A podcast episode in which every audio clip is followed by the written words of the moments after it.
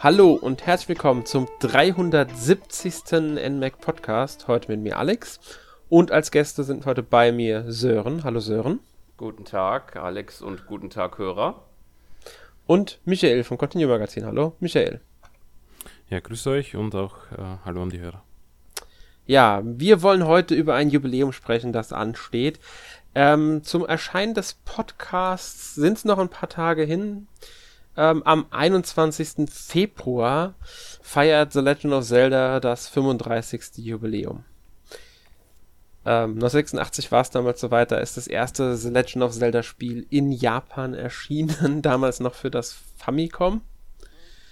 Gab ja später dann etliche Neuauflagen, bzw. Portierungen des Spiels.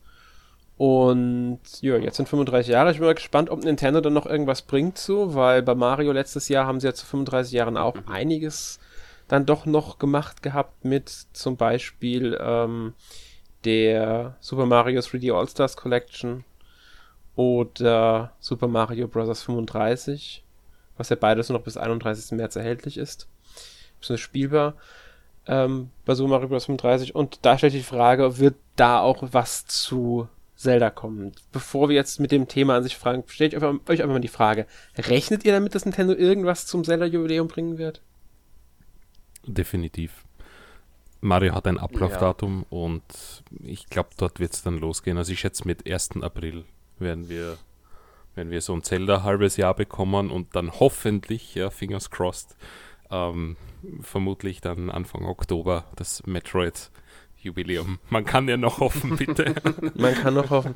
Aber ähm, 1. April wäre ein bisschen spät, weil das Jubiläum steht ja jetzt schon an. Ähm, zum, am 21. März. Das ist ja fast zwei Monate später erst. Glaubst du nicht, sie machen schon früher irgendwas? 21. März? Naja, dann äh, Februar. Noch... 21. So, Februar ist äh, das Jubiläum. Na, denke ich wirklich nicht, weil Mario-Jubiläum geht genau sechs Monate und ich denke, dass die sich da nicht überschneiden werden. Ich denke, die werden so einen fließenden Übergang machen, so jetzt ist Mario zu Ende und, und jetzt ab sofort ist Zelda.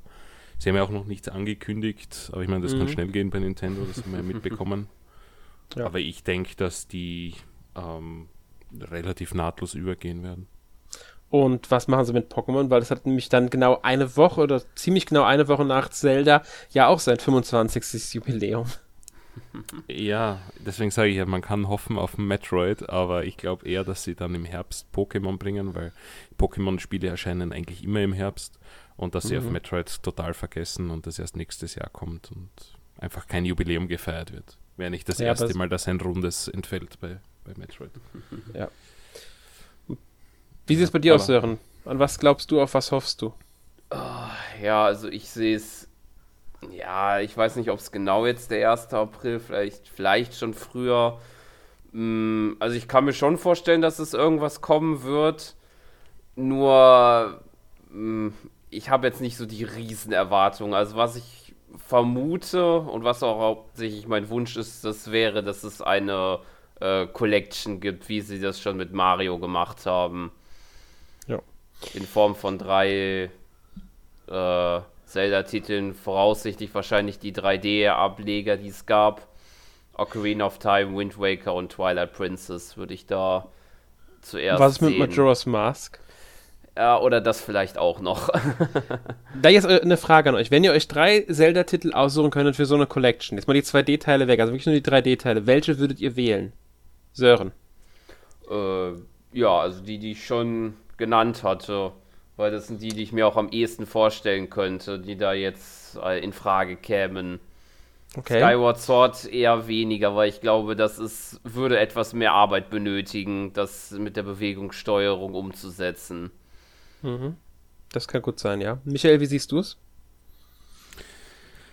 Hm, also ich bin mir nicht ganz sicher, wie sie das machen werden. Also sollten wir wirklich so eine Collection mit bei Mario sehen. Die haben ja ein N64-Spiel, ein GameCube-Spiel und ein Wii-Spiel. Äh, sollten sie die gleiche Formel bei Zelda anwenden, denke ich, dass das Ocarina of Time, ähm, Wind Waker und Twilight Princess trotzdem sein wird, äh, weil Wind Waker ist ja ein exklusiv, sage ich mal unter Anführungszeichen, ähm, Gamecube-Titel damals gewesen und Twilight Princess sehe ich eher als Wii-Titel, weil der ist ja auch eine Woche später erst am GameCube erschienen. Mhm. Ähm, ich denke, dass es die drei werden, weil auch Twilight Princess und Wind Waker schon in HD geremaked wurden auf der Wii U und das ein relativ easy Port-Job werden könnte. Ja. Ähm, Ob es jetzt mit Skyward Sword aber auch noch was gibt, äh, ist gut möglich, weil die, die, die Steuerung würde passen, weil die haben ja auch ähm, diese, diese Motion Plus auf der Wii genutzt und sie haben den Wii-Emulator für Mario Galaxy geschrieben, der auch universell äh, einsetzbar ist und ja, ich bin mir nicht sicher, aber ich glaube nicht, dass es drei, äh, dass es mehr als drei Spiele werden. Deshalb. Das Glaube ich auch nicht. Woran ich schon gedacht habe, ist mehr als eine Collection tatsächlich. Und zwar, dass sie ähm, entweder eine HD-Collection machen, das heißt äh, Wind Waker und Twilight Princess zusammen.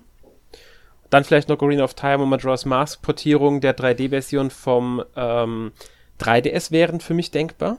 Dass sie also gar nicht die N64-Spiele nehmen, sondern wirklich die vom 3DS auf die Switch portieren. Ähm, und Skyward Sword könnte ich mir sogar vorstellen, dass sie da nochmal einen HD-Port machen, der eigenständig erscheint, wie jetzt Super Mario 3D World ähm, plus Bowser's Fury, was ja jetzt gerade am Freitag erschienen ist. Und das würde mich nicht überraschen, wenn sie dasselbe bei Skyward Sword machen würden, ähm, um dieses Spiel auch nochmal nutzen zu können weil das einzige andere Spiel, das ich noch anbieten würde, wäre Breath of the Wild. Und das gibt's ja schon auf der Switch. Weil für die Wii U sind ja nur Wind Waker HD, Twilight Princess HD und Breath of the Wild erschienen. Es gab ja kein anderes Zelda für die äh, Wii U. Deswegen würde mich da nicht überraschen, wenn dann Skyward Sword nochmal erscheinen würde. Was ich sehr interessant fand, war, dass Nintendo jetzt die Markenrechte an Phantom Hourglass auch verlängert hat. Deswegen habe ich dann auch schon überlegt, ob sie vielleicht darüber nachdenken, ähm, einige der Handheld-Spiele zurückzubringen. Zum Beispiel halt Phantom Hourglass und Spirit Tracks in eine Collection zu packen oder sowas. Vielleicht auch die beiden zusammen mit äh, Wind Waker HD dann in einer Veröffentlichung.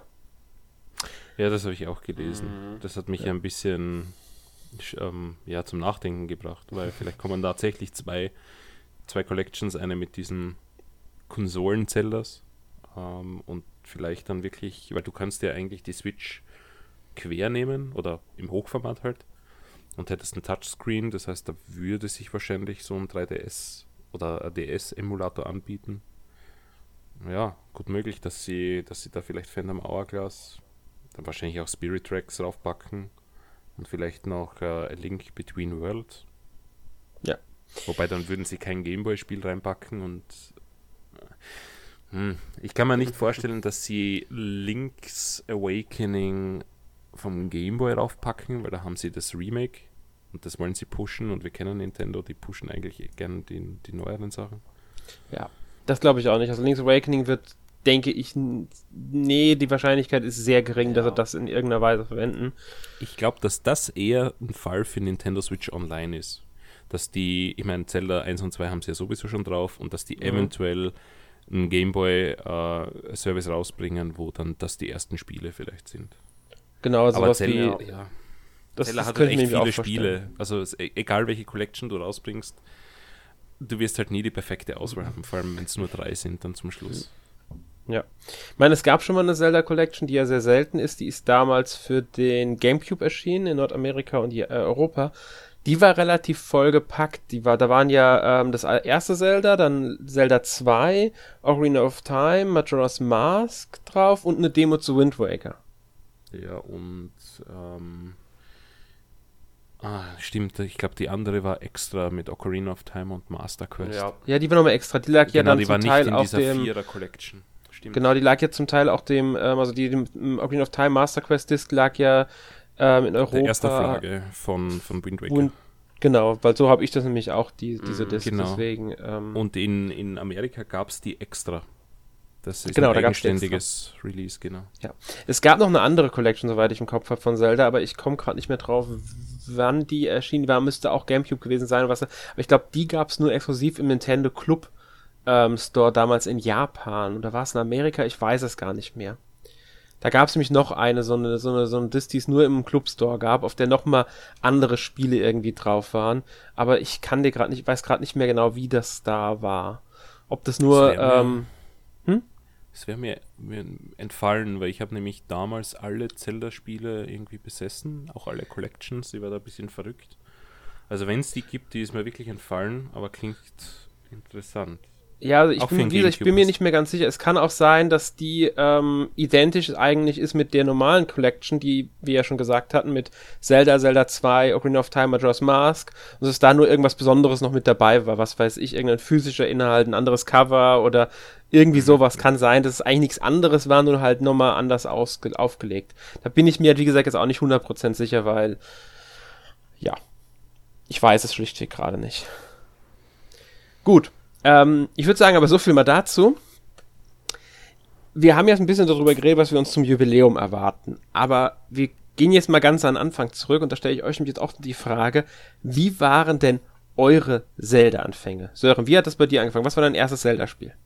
Ähm, also das erste Spiel, wo ich sozusagen, was ich erlebt habe, aber noch nicht selber gespielt habe, das ist auch gleichzeitig eigentlich der Einstieg, wie ich äh, an das Thema Videospiele an sich gekommen ist, nämlich äh, als ich meinem Vater beim Spielen von äh, A Link to the Past zugeschaut habe, weil das äh, ja ähm, zu der Zeit damals ähm, der Steckenpferd war. Ähm, und ich glaube, mein erstes, was ich gespielt habe, das war dann tatsächlich äh, Wind Waker auf dem GameCube dann. Also was ich selbst auch wirklich besessen habe. Ich glaube, ich habe auch mal ein bisschen mitgespielt, aber ich glaube, das kann man damals noch nicht so richtig zählen. Ich habe es dann irgendwann nachgespielt. Wie sieht es bei dir aus, Michael? Mein erstes war Ocarina of Time. Ähm, ich glaube, das war 99, also nicht sofort zum Release.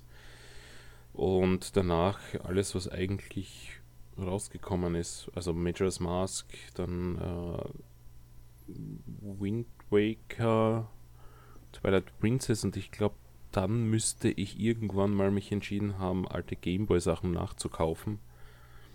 Äh, beziehungsweise auch das vom, vom Super Nintendo dann, A Link to the Past. Wobei das habe ich als erstes ähm, am Game Boy Advance gespielt, in dieser Four Swords Collection dann. Äh, aber ja, von dort weg eigentlich jedes Zelda Day One gekauft. Äh, also eigentlich ab, ab Majora's Mask alles Day One. Also durch, durch Ocarina of Time bin ich da ziemlich reingekippt in diese Reihe. Und das hält sich eigentlich bis heute nach wie vor so. Also Zelda ist immer Day One, sonst sterbe ich innere Tode. Gut, dann fühle ich mich jetzt ein bisschen alt irgendwie, weil mein allererstes Zelda war tatsächlich auch äh, das allererste Zelda. hm. Ich habe es natürlich nicht zum Release gespielt, da war ich dann doch noch, oder ich wüsste gar nicht mehr, wann es in Europa rauskam, jetzt gerade aus dem Kopf, aber es da war trotzdem nicht zum Release, weil ähm, da war ich dann vielleicht doch noch ein bisschen zu jung. Ähm, aber ich habe es als mein wirklich erstes Zelda-Spiel tatsächlich gespielt und ich will nicht sagen, es ist mein erstes Videospiel, weil ich habe vorher schon auf anderen Geräten wie C64 oder Schneider Amstrad CPC da so gespielt und sowas. Aber es war das erste Spiel, das ich so richtig intensiv gespielt habe. Also diesem Spiel habe ich dann schon mein äh, Videospielhang so sehr stark zu verdanken. Es hat sehr viel dazu beigetragen, neben Spielen wie Civilization. Und dann habe ich auch, danach ging es halt dann weiter. Ich habe Zelda 2 gespielt. Ich habe dann A Link to the Past gespielt, Link's Awakening, Arena of Time, Majora's Mask. Die ersten, die ich tatsächlich nicht gespielt habe, die ich ähm, aktuell am Nachholen bin, sind Oracle of Seasons und Oracle of Ages. Bin gerade an Oracle of Seasons dran.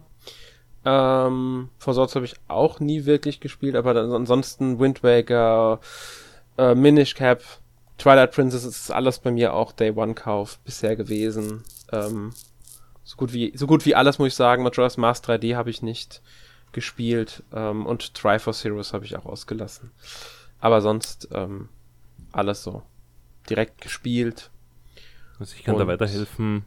Das äh, erste Zelda ist bei uns am 27. November 1987 erschienen. Ja gut, da war ich noch zu jung. Ich habe es dann irgendwann Anfang 1990, 91 rum werde ich es gespielt haben. Ähm, also ein paar Jährchen später, aber ich hatte halt noch auch, hatte halt den NES auch erst irgendwann in dem Zeitraum bekommen. Es war eins der ersten Spiele, die ich damals hatte für das Gerät. Auf alle Fälle. Und ja, ich habe es damals dann sehr intensiv, wie gesagt, gespielt. Also mir hat wirklich mit dem Spiel angefangen. Ich habe es damals auch mehrmals durchgespielt, tatsächlich. Was mir heute etwas schwer fällt, wie ich immer wieder merke, wenn ich es ausprobiere.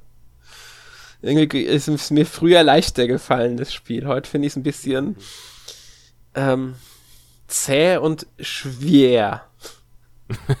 und damals hast du es nicht schwer empfunden? Ich weiß es nicht, ehrlich gesagt. Ich kann es nicht sagen. Äh, ich habe es damals ohne Probleme gespielt. Ich muss auch sagen, ähm, das fällt mir bei vielen Spielen aber auch auf. Früher war ich ähm, es nicht anders gewohnt. Ich habe die Spiele einfach gespielt. Wenn ich gestorben bin, bin ich gestorben. Wenn ich äh, von vorne anfangen musste, habe ich von vorne angefangen. Das hat mich nicht so sehr gestört, während Spiele ähm, bei, heutzutage sind ja auch umfangreicher, muss man dabei sagen. Sie, sie also verlangen was ganz anderes von einem. Da ist es dann ein bisschen, das stört mich jetzt ein Tod auch nicht unbedingt, aber wenn ich dann wieder direkt von vorne anfangen muss, muss es schon eine bestimmte Spielart sein, damit ich das noch akzeptiere. Ähm, während es bei anderen Spielen äh, normal war für mich. Ich würde zum Beispiel, äh, die Souls-Spiele sind zum Beispiel so überhaupt nichts für mich, weil ich sowas einfach nicht so gerne spiele in der Art, äh, weil ich auf Spielen lieber äh, entspanne und Geschichten erlebe. Da hat sich auch mein Spielertypus entwickelt mit dem Alter. Ich bin halt auch alt, ich habe nicht mehr die Reflexe wie früher. Also ich bin, bin da voll bei dir. Ich glaube, wir sind alle verweichlicht worden. Ich glaube auch. Spieler total. heutzutage. Ich meine, ich spiele trotzdem noch gerne. Ich habe äh, Legend of Zelda immer wieder mal angefangen. Ich, ich, ich spiele es jedes Mal wieder gerne, aber ich habe es halt nicht mehr durchgespielt und ich glaube, ich werde es auch nie nochmal durchspielen. Dasselbe gilt auch für The Adventure of Link, also das zweite Zelda, was ja nochmal eine Nummer für sich ist. Da kommen wir dann gleich auch nochmal dazu. ähm, ja. Vorher wollen wir aber kurz über die Anfänge der Reihe reden. Ich meine, hinter Zelda steht bekanntermaßen Shigeru Miyamoto. Ich glaube, mit Mario und Zelda bringt man ihn wohl am meisten in Verbindung. Ähm, er war es aber natürlich nicht alleine. Das ist ja meistens so bei Entwicklern, bei Spielen. Äh, wo, mal abgesehen von einigen Indie-Spielen, die es heutzutage gibt, aber damals bei großen Produktionen schon es waren mehrere Leute natürlich daran beteiligt. Das ist, denke ich mal, nachvollziehbar. Die zweite Person, die für Direction und Design bei dem Spiel zuständig war, also neben Miyamoto quasi die Leitung für die ganze Entwicklung hatte, ähm, war Takashi Tezuka. Ich hoffe, ich habe den Namen jetzt richtig ausgesprochen. ähm, er gilt auch als Mitschöpfer der Reihe neben Shigeru Miyamoto tatsächlich ähm, man kann ihn kennen. Also wer ihn, äh, wer sich Videos zu den ähm, Mario Maker Spielen angeschaut hat, hat ihn öfters schon gesehen. Das ist der sympathische Herr mit der Brille und der halb, äh, den etwas ähm, wenigen Haaren auf dem Kopf, nenne ich es mal. Ähm, ich weiß genau, wen du meinst, ja. Ja, ich, ich, ich, ich dachte auch, mir nämlich, dass es der ist und ja. Mhm, er ist das. Und ähm, er war auch in dieses Ganze ähm, involviert bei Zelda er hatte tatsächlich, also er war an der, an der Story und am Skript mit beteiligt und hat, ist auch ein großer also Fan von so Sachen wie Herr der Ringe und sowas. Ähm, Artus Saga. Ich meine, man merkt es ja überhaupt nicht mit Schwert im Stein und so. Hm. Da gibt es auch diese, diese Legende, dass äh, er wohl schon eine Geschichte geschrieben hatte, ähm, die in der Schublade bei ihm lag im Büro und darauf, die gilt, galt dann so als Grundlage auch ein bisschen für Zelda, aber ob das wahr ist, kann ich halt leider nicht sagen. Wie gesagt, das ist eine urbane Legende. Wie, inwieweit das jetzt stimmt, keine Ahnung. Ähm, und außerdem haben sie damals noch ähm, den Drehbuchautoren Keiichi Terui dazugeholt. Der hatte unter anderem Drehbücher für Dr. Slum oder Dragon Ball geschrieben. Wenn, also nur für die Leute, die jetzt mit Anime was am Hut haben, dass sie ihn auch so ein bisschen zuordnen können. Ähm, ja, das waren so quasi die drei. Ich nenne es mal nicht die eins. Kreativ ist ein bisschen böse gesagt, weil mhm. eigentlich jeder, der am Spiel beteiligt ist, einen kreativen Prozess mit einbringt. Aber das waren so die drei Personen, die da wohl ähm, sehr federführend an dem Spiel beteiligt waren. Der Drehbuchautor hat jetzt zum Beispiel die Hintergrundgeschichte mit geschaffen. Hat da mit dran gearbeitet halt geschrieben für die, wahrscheinlich nach Ideen von Miyamoto und der Suka dann auch und so weiter. Ja. Was interessant ist, was ich bisher nicht wusste, weil ich erst in der Recherche herausgefunden habe, ist tatsächlich, dass The Legend of Zelda und Super Mario gleichzeitig entwickelt wurden. Wusstet ihr das schon bisher? Nein, aber das liegt nahe, nachdem die relativ zeitgleich erschienen sind oder, mhm. oder relativ nahe beieinander zumindest. Ja. Und ich meine, Nintendo hat ja doch mehrere Entwicklerteams. Also. Ja, Mario, äh, äh, Miyamoto und äh, Tezuki waren wohl, glaube ich, waren bei beide, glaube ich, definitiv Miyamoto, aber ich glaube, beide waren bei beiden Spielen tatsächlich mit involviert, auch in der Entwicklung. Ähm, und es waren tatsächlich dasselbe Team, das an beiden Spielen gearbeitet hat. Ah, okay. Das ist nämlich das, was ich da so interessant fand. Also es war wohl wirklich das ähm, Team, natürlich wird es Leute gegeben haben, die ähm, an dem einen Spiel mehr gearbeitet als beim anderen, aber ähm, gerade Miyamoto und Tezuka waren beide in, involviert, beide für Design und so weiter. Miyamoto hat halt bei Mario das äh, ähm, Director gewesen, während beim anderen Spiel beide Director waren. Wobei man ähm, für mich dazu sagen muss, dass Super Mario ja eigentlich in den Arcades zuerst erschienen ist. Und die Frage ist, ob das schon fertig war zu dem Zeitpunkt oder, oder ob sie das nur mehr portieren mussten. Das ist die Frage. Also sie haben damals ganz klar gesagt gehabt bei den Konzepten für die Spiele, dass ähm, also das war wohl Miyamoto damals so wichtig, dass die zwischen Zelda und Mario-Ideen unterschieden wird und dass die Spiele sich auch in der Art unterscheiden. Mario sollte linear sein, während Zelda offener sein sollte. Das war wohl damals ganz klar auch die Absicht dahinter. Weil man muss ja aber sagen, bei Zelda, wenn man nicht weiß, dann kann man sogar das Schwert ganz am Anfang verpassen. Ja. Das ist, ist ja so. Tatsächlich gab es in Japan wohl wirklich einige Spieler, die Probleme mit dieser Offenheit hatten und ähm, damit nicht so umgehen konnten. Die haben sich nicht zurechtgefunden anfangs in dem Spiel. Weil sie es nicht gewohnt waren, diese Offenheit im Spiel. Anscheinend. Das muss man bei dem Spiel so ein bisschen. Sie haben das Schwert nicht direkt im Inventar gefunden und das hat ihnen Probleme bereitet. Das okay, also die Erstveröffentlichung von, von Super Mario Bros. war 1985 in Japan. Ja, genau, das war das die, im September 85. Das war die ähm, Famicom-Version. Ja, und die. und Zelda ist am 21. Februar 86 erschienen. Also die Spiele waren schon sehr parallel zueinander. Mhm. Ja, nein, das einzige Datum, das ich jetzt finde für Versus Super Mario Bros. ist aber 1986, das heißt, das war danach. Wobei mhm. das, das keinen Sinn macht, weil ich, soweit ich weiß, ist das Arcade früher erschienen und sie haben es ja dann für das Famicom angepasst. Aber, aber war das Versus Mario Bros. nicht ein ganz anderes Spiel? Das erst, das ist, also das, wenn du jetzt das meinst, dass auch bei Mario Bros. 3 am Anfang drinnen ist, was man da spielen kann, in einigen Versionen, äh, dieses mit Mario und Luigi, die in der Arena sind und Schildkröten kommen nein, aus den Röhren. Das meinst nein, nein, du nicht? Nein, okay. nein, das, es heißt Versus Super Mario Bros. Gut, ich, nur, dass ich jetzt das richtige Spiel habe. Du kannst das auf der Switch auch runterladen. Da gibt es ein Arcade-Archive-Spiel von dem und ich habe es ja auf der echten Arcade gespielt. Also, das ist. Okay, nur durch das richtige das Spiel. Ja, ja, wie das Heimkonsolenspiel. Es hat nur. Also, es ist viel schwerer, meiner Meinung nach, und hat ein paar äh, Levels, die ganz anders verlaufen. Äh, und ansonsten ist es relativ einfach. Aber es ist natürlich dafür ausgelegt gewesen, dass du äh, Münzen reinhaust. Äh, das merkt man dem Spiel schon ja, sehr logisch. An. Aber gut, das ist mal ein Thema. Ich werde das recherchieren und, und vielleicht in einem anderen Podcast mal nachreichen. Aber jetzt ist ja Zelda-Time. Also. Ja. ja, weil für die beiden Spiele wurden die parallel entwickelt, was ich schon sehr interessant finde. Ähm, ich glaube, heutzutage würde das nicht mehr so laufen, dass ein Mario-Spiel ja. und ein Zelda-Spiel vom selben Team parallel entwickelt wird. Allein schon wegen der gegenseitigen Konkurrenz aus Marketinggründen. ja, aber auch, weil einfach der Aufwand viel größer ja, ist. Das, das würden auch. die Teams gar nicht mehr hinbekommen. Ja, ja. nein, also wobei man sagen muss, dass Zelda wahrscheinlich mehr, mehr Aufwand war als Mario, aber wahrscheinlich, ja. Ähm, kann ich auch nur vermuten.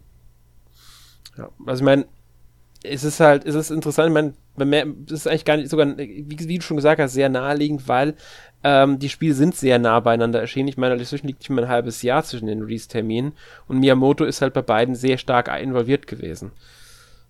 Genauso wie Takashi Tezuka, wie man ja jetzt weiß, beziehungsweise wie es wahrscheinlich einige auch schon vorher wussten. Ja. Mhm.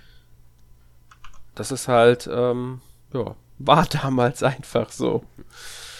Aber ähm, es war natürlich nicht Einzelner und dann kommen wir nämlich jetzt zu, ne, zu der interessanten Weiterentwicklung, weil das zweite Zelda-Spiel, und deswegen, hier, das möchte ich nochmal hervorheben, wir werden nicht über jedes Zelda-Spiel heute ausführlich reden, dafür haben wir auch andere Podcasts, wir hatten ja auch schon ein paar Franchise-Podcasts, also ähm, das waren die Podcasts 97, 124, 174, da haben wir über verschiedene Zelda-Spiele geredet, außerdem gab es zu diversen Spielen auch Podcasts, ähm, aber das zweite Zelda möchte ich trotzdem hervorheben, weil The Adventure of Link war ja dann doch nochmal was ganz anderes als das The Legend of Zelda davor. Weiß nicht. Da hatte ich, da hatte ich ja recht interessante Diskussion einmal mit einem Freund von mir. Mhm. Ähm, wie gesagt, also ich bin eingestiegen bei Ocarina of Time und habe dann diese Titel irgendwann erst nachgeholt, nachdem ich schon sehr, sehr viele Zeldas gespielt habe. ich glaube, das erste Mal, dass ich mit dem in Berührung kam, war dann äh, entweder am Gameboy, diese Gameboy-Module, wo sie diese NES Classics hatten, oder, oder wirklich am NES, wo ich es mal nachgekauft habe. Jedenfalls habe ich dann auch gesagt, naja gut, Zelda 2 ist irgendwie komisch, äh, aber er hat zu mir damals gesagt, stell dir vor, du bist wirklich im Jahre 1987 und äh, oder 86 eingestiegen in diese Reihe. Das war das zweite Zelda erst. Das heißt, du hattest nur ein Spiel zum Vergleich, wohingegen ich natürlich sehr, sehr viele Spiele zum Vergleich hatte und sage, naja, das war komisch eben. Aber rückblickend, ich weiß nicht, wie es dir gegangen ist, weil du hast ja gesagt, du bist ja da relativ früh eingestiegen.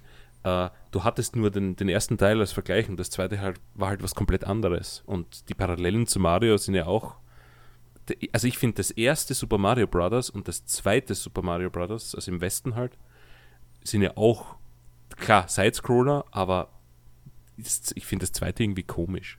Das zweite ist ja, ja, auch eigentlich ein Werbespiel gewesen für, ich weiß gar nicht mehr, für was das war in Japan. Ja, und es ist so, so ein Klon von, von irgendwas, ja. Das genau. Ich glaub, Doki und Doki Panic hieß das, glaube ich. Genau, also irgendwie so war in Japan, wie jetzt genau diese Serie heißt, die weiß ja. ich jetzt auch nicht, aber ja. Und aber sie haben für den Westen also, einfach nur Mario drüber gepappt. Genau, ja, aber ich weiß, mhm. also worauf ich hinaus will, ist, ich weiß nicht, wie ich damals reagiert hätte, wäre es für mich das zweite Zelda-Spiel gewesen. Es also ich kann von meiner anderes gewesen, aber du hast halt trotzdem nur zwei Spiele in dem Fall. Ne? Ja. Also ich kann von meiner Seite nur aus sagen, ähm, ich habe mich halt überhaupt nicht gestört. Es war ein komplett anderes Spiel, aber es war halt ein zweites Zelda-Spiel und dass es halt komplett anders war, das war damals irgendwie für mich vollkommen egal. Ich wollte es einfach spielen, ähm, weil ich den ersten Teil mochte und ich mir gesagt habe, ja okay, ich spiele das jetzt. Es war eher interessant und fast schon faszinierend, diesen Unterschied zu erleben, beziehungsweise ähm, äh, diesen, dieses Spiel zu erleben. Ich habe da nicht groß drüber nachgedacht, dass es sich jetzt so sehr vom ersten Teil unterscheidet, sondern ich habe einfach dieses Spiel genossen und ähm, habe es auch unglaublich gerne gespielt. Ich habe es natürlich auch durchgespielt, obwohl es bis heute wahrscheinlich das schwerste Zelda-Spiel überhaupt ist. Wenn man sich es heute nochmal anschaut, merkt mhm. man erst, wie heftig dieses ja. Spiel zum Teil ist und wie, wie unfair es an manchen Stellen auch eigentlich ist.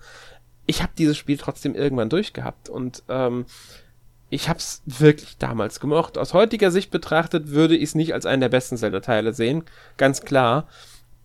Eben auch weil es sich unterscheidet, aber auch gerade weil es sich unterscheidet, ist es mit eines der interessantesten, weil es ist fast schon eher Rollenspiel als Action-Adventure, wenn alle anderen ja eher Action-Adventure sind. Und ähm, ja, also wie gesagt, ich habe es damals sehr gerne gespielt und ähm, es war für mich ein faszinierendes Erlebnis. Das ähm, kann aber verstehen, wenn man heutzutage das wirklich mit so ein bisschen, hm, das ist ja ein sehr seltsames Spiel, wer will denn das schon spielen erleben? es, es ja, aber das, was halt du gesagt hast, das, das trifft sich eh mit dieser Meinung auch von, von einem Freund von mir. Ja. Und ich kann das auch nachvollziehen. Also wie du das erzählt hast, du hast ein zweites Zelda-Spiel mhm. damals gehabt, du hast dich gefreut drauf und es war da relativ egal, ob das jetzt anders war oder nicht. Ja. Jetzt natürlich, wenn du zurückblickend sagst, naja, spiel das einmal, dann wird wahrscheinlich jeder gleich abspringen, er sagt, naja gut, das ich denke auch die meisten Leute, die das, heute, ne? die heute Zelda kennen, die werden mit dem Spiel nichts mehr anfangen können, mhm. weil es einfach so unterschiedlich ist.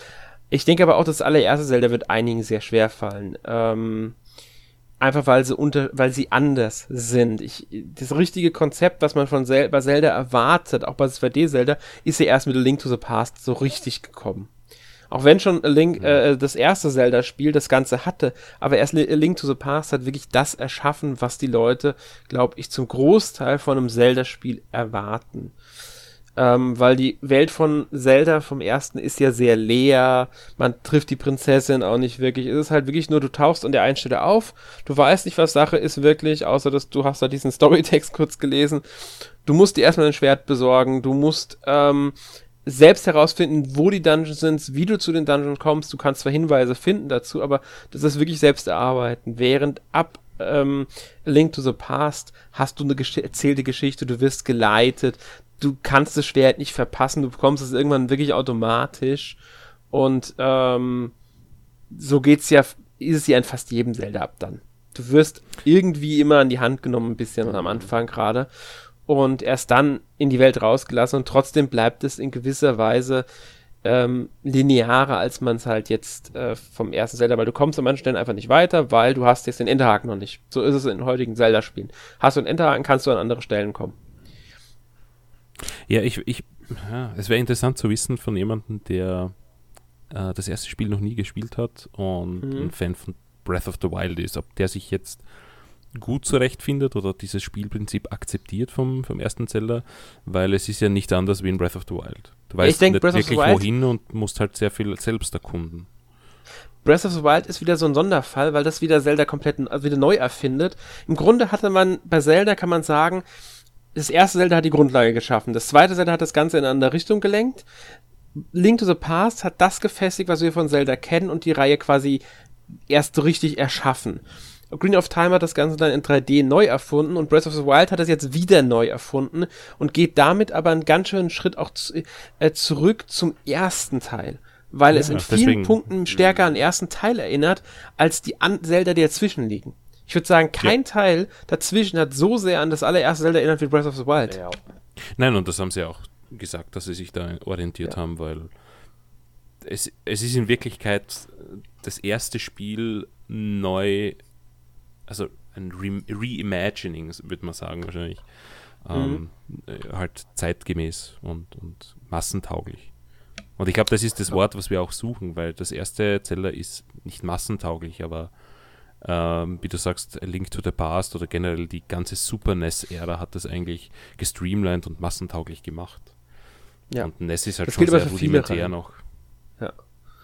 Das ist, gilt für einige Reihen und ähm, Mhm.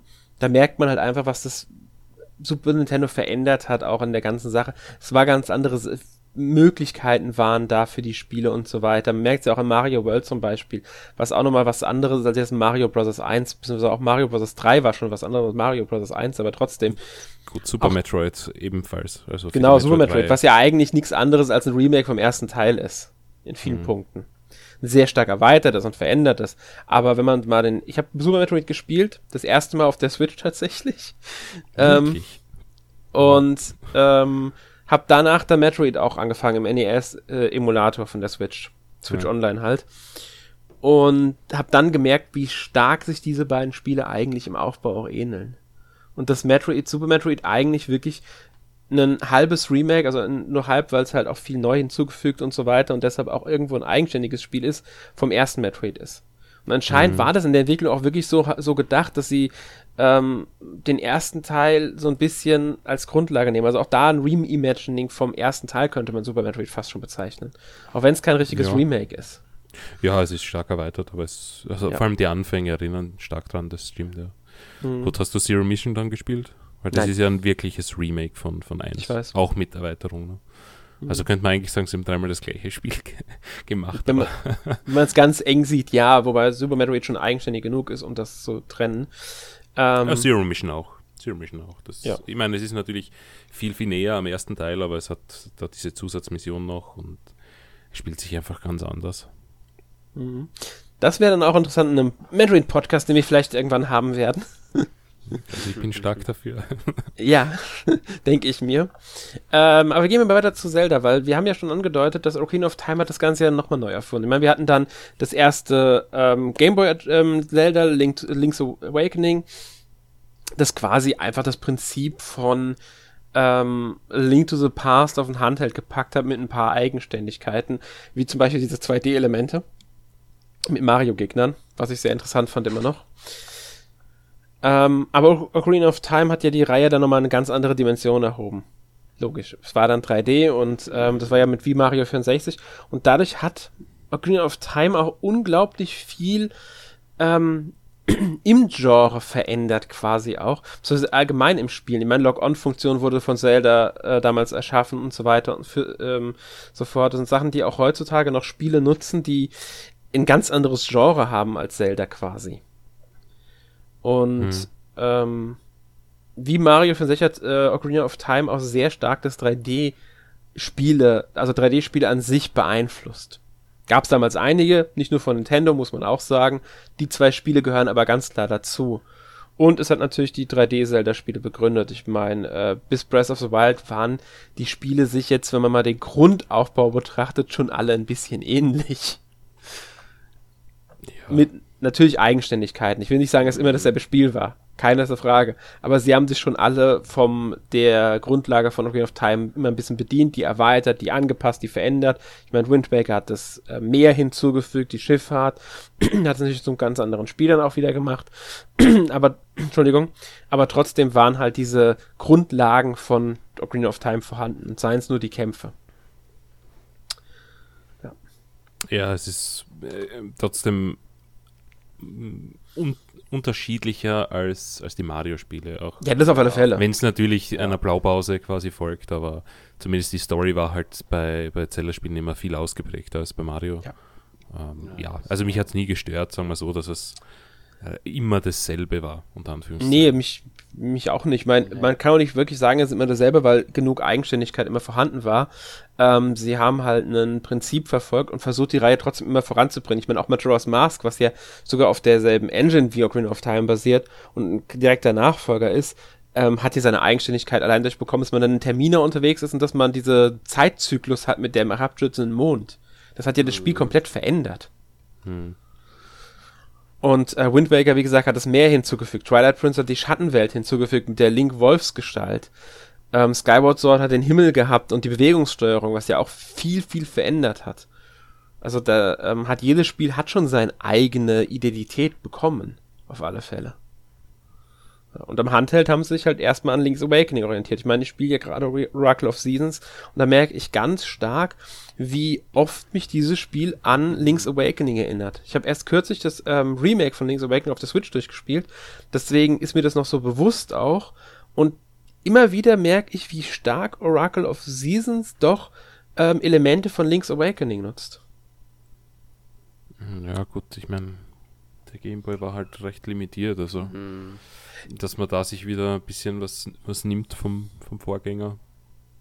Ist ja nicht schlimm. Ich meine, es ist, ein, es ist ein eigenständiges Spiel, ein sehr gutes Spiel und ähm, es hat auch sehr viele eigene Ideen. Es denkt viel weiter als ein Link's Awakening. Ich sage nur, die, die Oberwelt mit der äh, Jahreszeitenfunktion ist ja schon ähm, ein eigenes Ding für sich. Aber halt zum Beispiel das Abrutschen in die Löcher oder auch das ähm, 2D-Ansicht, wenn man in eine Höhle kommt oder also in, in, in eine, eine, Treppe runtergeht, in Dungeons zum Teil und sowas. Das leitet sich halt alles von Link's Awakening, was ja wie gesagt nicht negativ ist. Sowas gehört ja dazu bei Nachfolgern. Das ist ja vollkommen normal. Das hat ja fast, es hat ja fast jedes Spiel. Ich meine, es gibt Spiele, bei denen es sogar noch schlimmer ist. Diese, die wirken wirklich bei der Fortsetzung sehr, sehr ähnlich im Vorgänger und fügen nur eine minimale Änderung hinzu.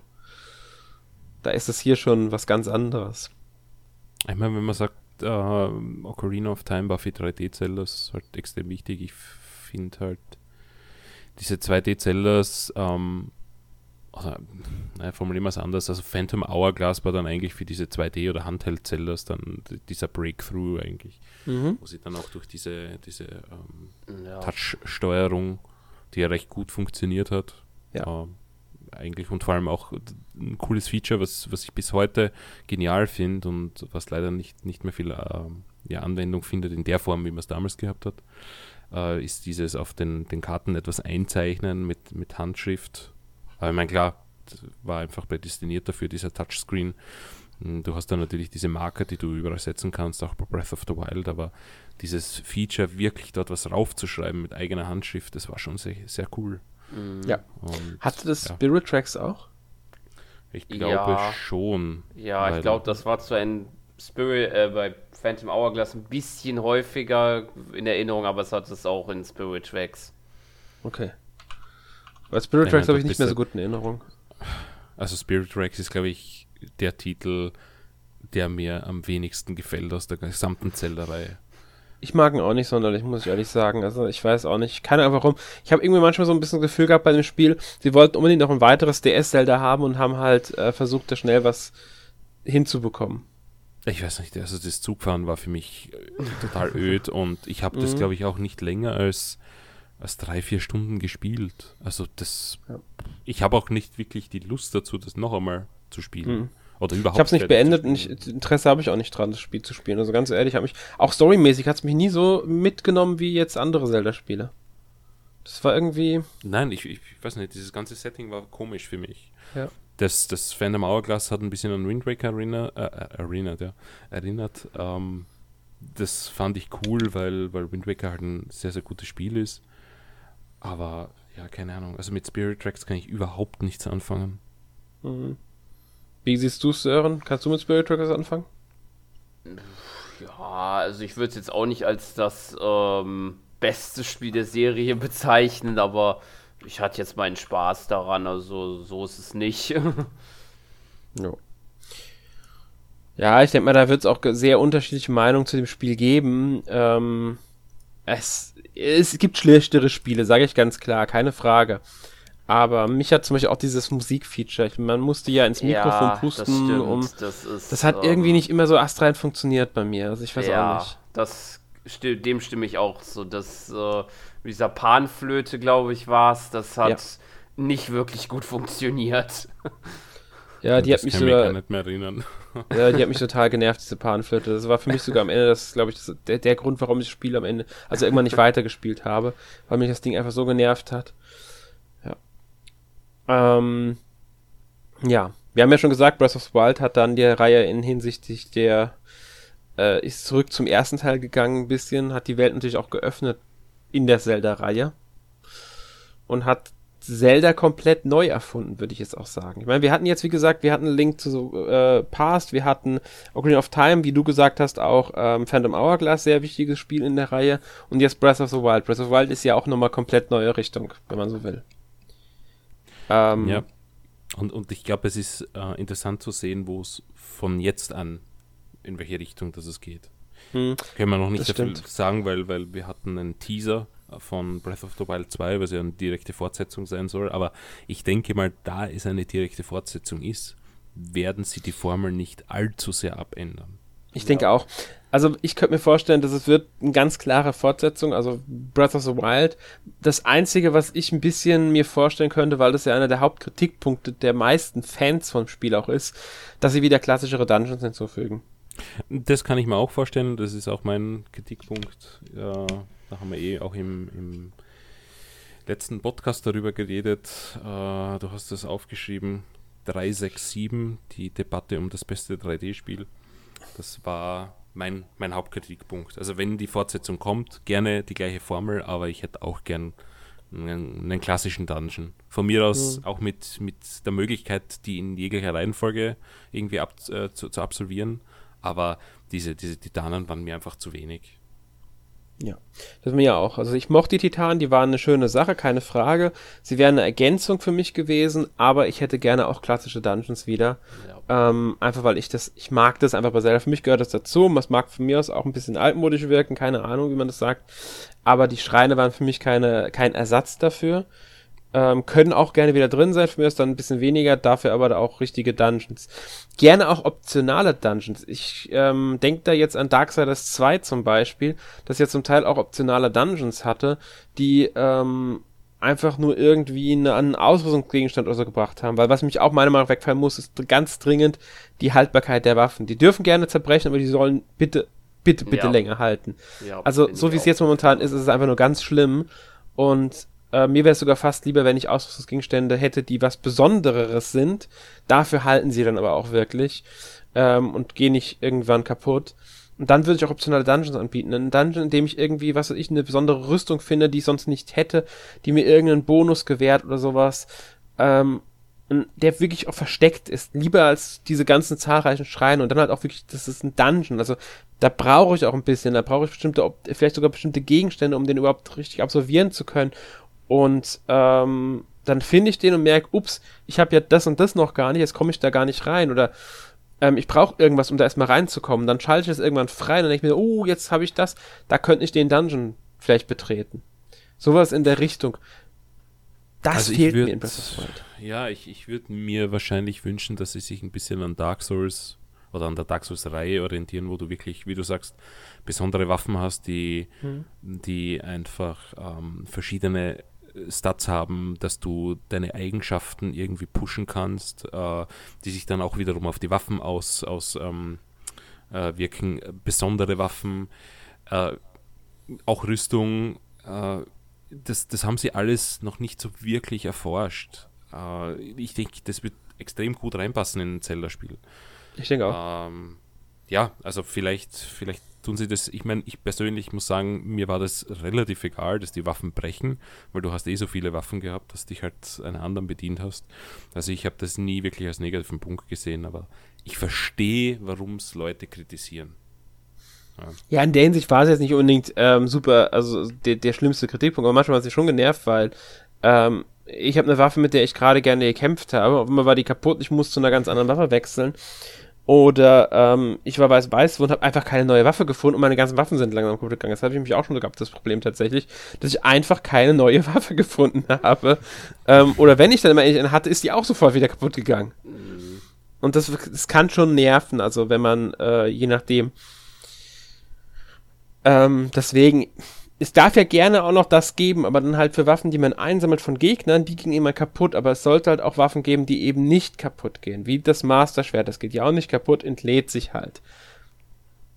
Kann man machen, muss aber auch nicht unbedingt sein, weil gerade das Master-Schwert soll ja die besondere, Mage, äh, mächtige Waffe sein und die möchte dann auch wirklich immer einsetzen können. Dann sollen sie lieber wieder einführen, okay, wenn ich keine volle Energie habe, dann ist das Master-Schwert halt ein bisschen schwächer. Oder mit bestimmter Rüstung, die ich trage, wird das Master-Schwert noch stärker. Oder sowas in der Richtung. Dass Rüstung und Waffen einfach eine, ähm, äh, ja, zusammenwirken. Je nachdem, ich habe ähm, eine bestimmte Rüstung, also sagen wir mal die Rüstung eines ähm, Soldaten, dann funktioniert die, die, die, der Speer besonders gut oder die Helbade oder sowas weil diese Waffe mit der Rüstung gut harmoniert und eine gewisse Waffenart, also mehrere verschiedene Waffen. Sowas in der Richtung halt. Ja, das gibt es ja in Diablo schon zu Genüge. Also du kannst ja, ja das diese Rüstungsstände 3, 4 bis, ja, ja, eh, also 3, 4, 5 und je mehr du von dieser Rüstung anhast, desto mehr Boni hast.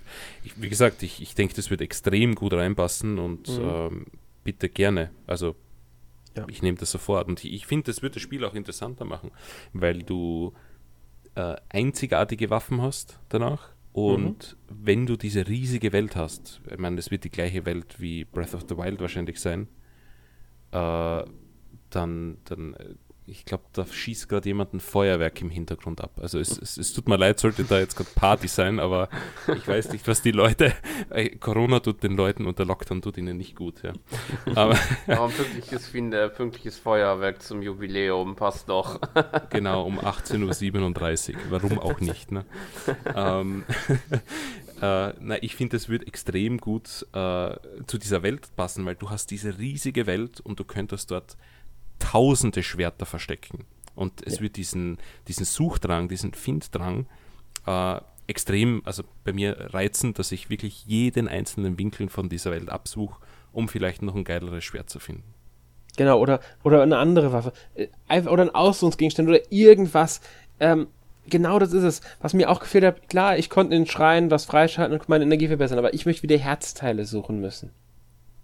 Richtige, ja. klassische ja. Herzteile. Auf die möchte Fälle, ich wieder haben. Die sind mal tatsächlich abgegangen, ja. Ich meine, du hast natürlich diese Kugeln, das waren ja mehr oder weniger die Herzteile und du hast eintauschen können, aber trotzdem, ja. Ja, du wusstest halt, äh, okay, da ist ein Schrein, jetzt krieg ich da eine Kugel und fertig. Aber ja. ich, ich möchte durch die laufen, auf einmal sehe ich auf irgendeinem, irgendwo, da ist ein Herzteil, wie komme ich da hin? Mhm. Hm, komme ich da hochgeklettert? Scheiße, ich komme da nicht hochgeklettert. Wie, wie komme ich jetzt da hin? Muss einen Weg suchen oder sowas. Sowas in der Art will ich auch wieder haben. Ich sehe es, erreiche es aber nicht. Und mir haben auch ein paar, bisschen die Items gefehlt. Also, äh, klar, es gibt sowas in Breath of the Wild, aber zum Beispiel, warum habe ich keinen Zauberstab in der Hinsicht, wie es ihn früher mehr gab? Oder einen Bumerang, den klassischen. Oder den Enterhaken, um über Abgründe über bestimmte zu kommen, die ich sonst nicht überqueren kann. Sowas in der Richtung würde ich mir auch wieder zurückwünschen. Auch ja, das glaub, kann man einfach stark ja. dieses Konzept verfolgt von, du kannst wirklich alles machen in jeglicher Reihenfolge. Zumindest nachdem auch. du dieses ähm, Basisplateau da erledigt hast. Und ja. ich denke, sobald sie Items einführen, verhinderst du das, weil du natürlich sagst, okay, wenn du da jetzt diesen Stab nicht hast, kannst du dort nicht hin. Ähm, und ich glaube, deshalb gibt es dieses ganze Zeug einfach in Breath of the Wild nicht. Ja, und das trotzdem soll nicht heißen, dass es nicht, ja, soll nicht heißen, dass es wieder zurückkommen kann, wenn sie eine Idee haben, wo es nicht zu linear wieder wird.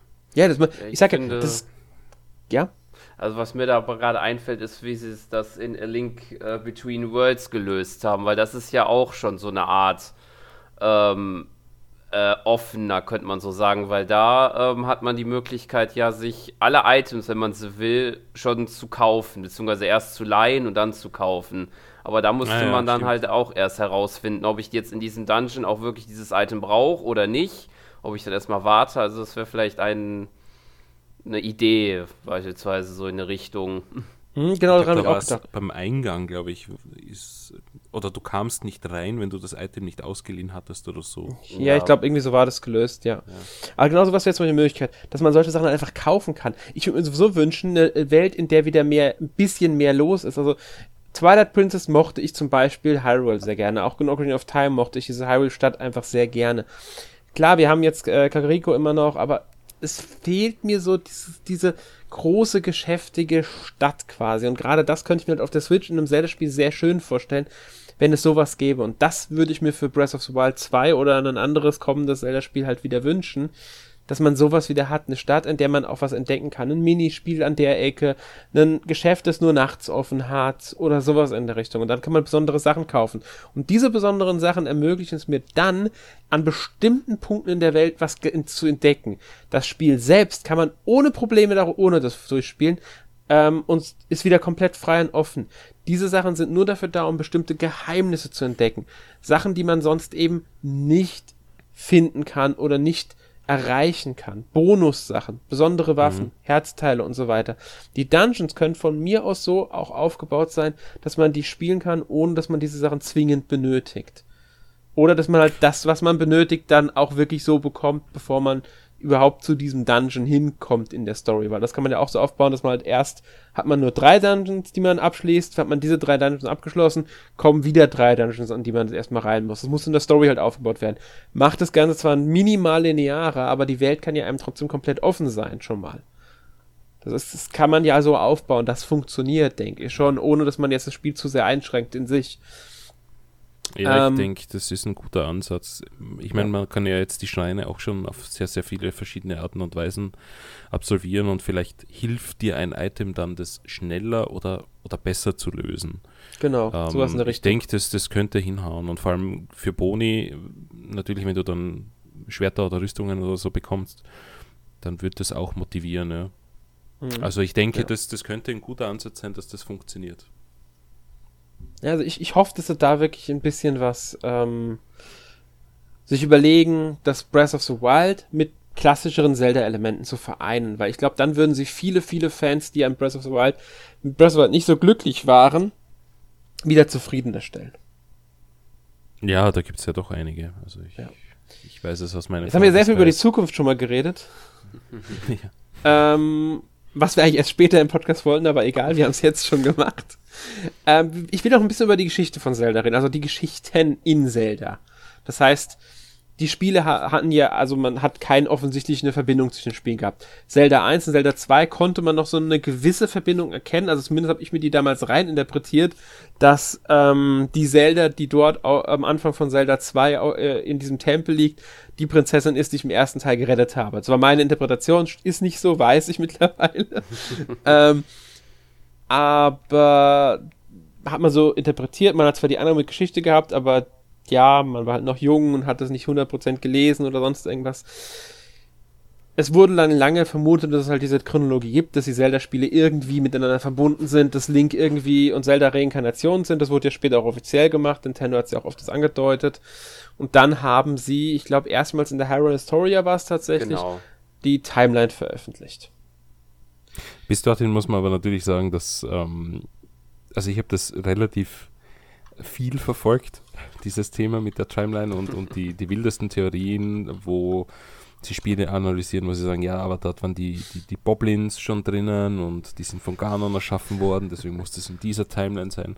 Und sie hatten ja die Theorie von dieser Split-Timeline, die wirklich bei Ocarina of Time entsteht, äh, wo es die Child-Timeline und die Erwachsenen-Timeline gibt.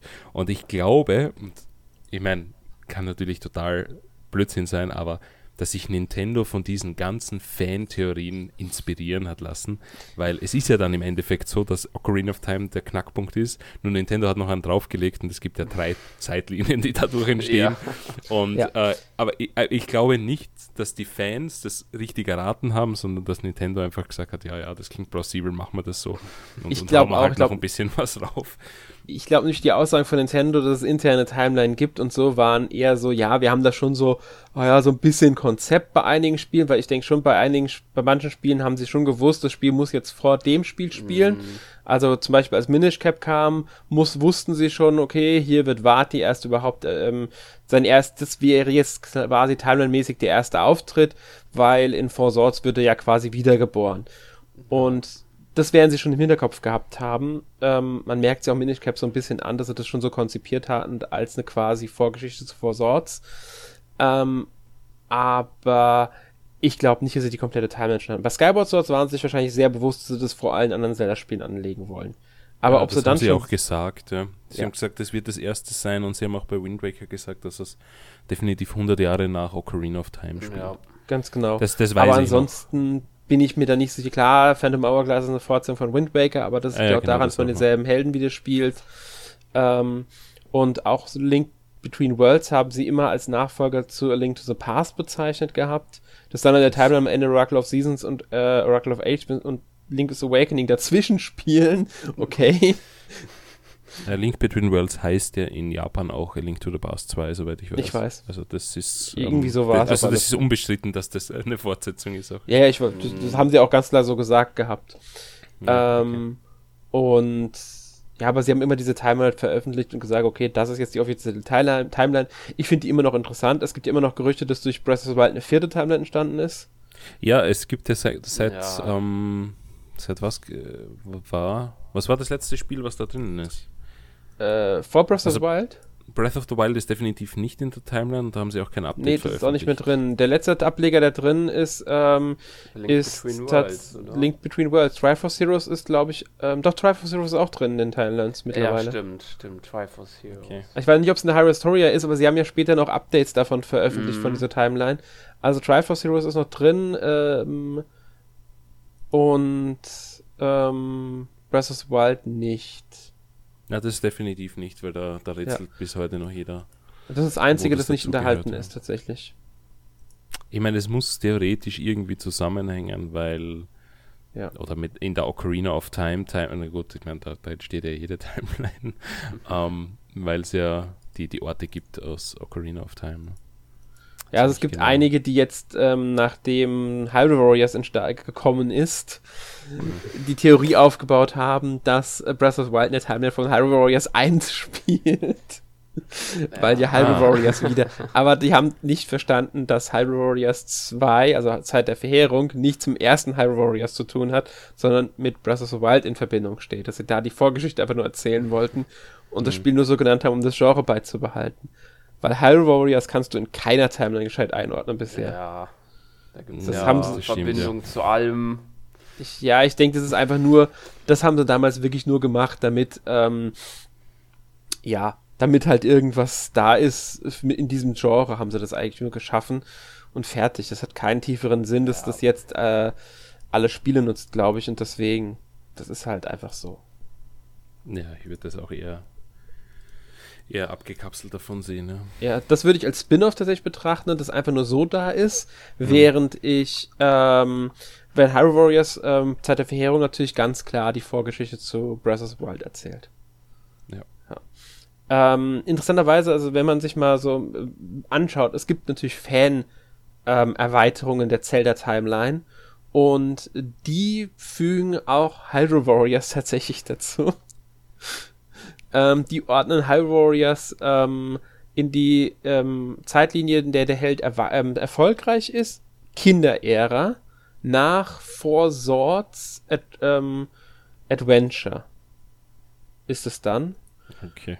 Da ordnen sie High Warriors ein und danach ordnen sie dann ähm, Breath of the Wild ein.